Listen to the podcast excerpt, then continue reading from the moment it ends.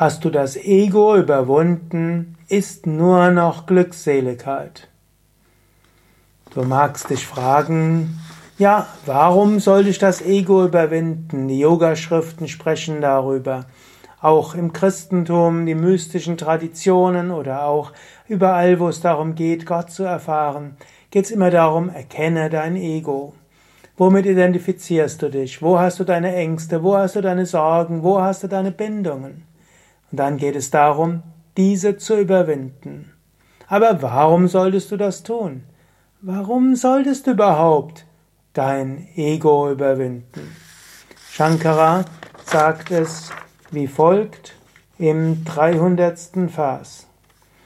Aham kara grahan muktaha svarupam upapadyate chandravad vimala purna Sadananda Swayam Prabha. Befreit von den Fesseln des Ego, so wie der Mond befreit wird von der Dunkelheit der Mondfinsternis, erlangt der Mensch zu seiner wahren Natur.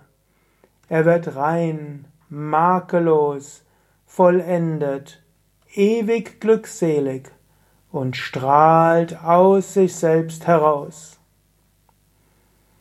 Ahankara Grahat Muktaha.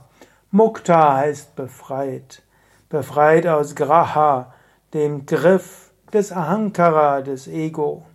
Das ist erstmal wichtig zu erkennen. Du bist im Griff des Ego. Das ist wichtig, dass das erkennen. Du kannst sagen, das ist nicht meiner würdig. Ich will nicht im Griff des Ego sein. Ich bin eigentlich frei. Und das Ego packt mich, greift mich, ich identifiziere mich damit und das ist unsinnig, das sollte ich nicht tun. Svarupa. Man kommt aber zu seiner wahren Natur. Upapadyate, man erlangt sie. Und man erlangt sie wann? Wenn man erkennt, dass man befreit wird von der Dunkelheit der Mondfinsternis.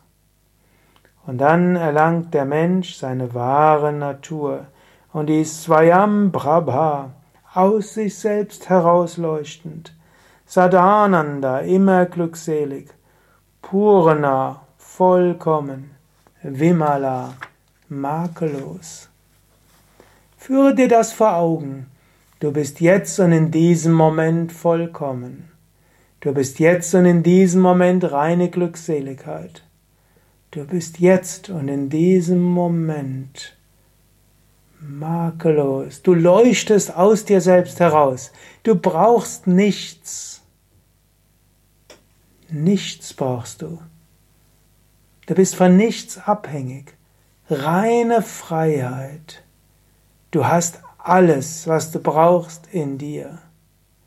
Befreie dich aus den Griffen des Ego, das denkt, ich brauche dieses und dieses und jenes und so weiter. Ja, natürlich, auch der Befreite muss letztlich in der relativen Welt seinem Karma folgen und seinem Dharma gerecht werden, seiner Verantwortung. Aber brauchen tust du nichts. Erwarte nichts vom Äußeren. Tu deine Aufgabe, deine Pflicht und erkenne, Du bist das unsterbliche Selbst, der Atman.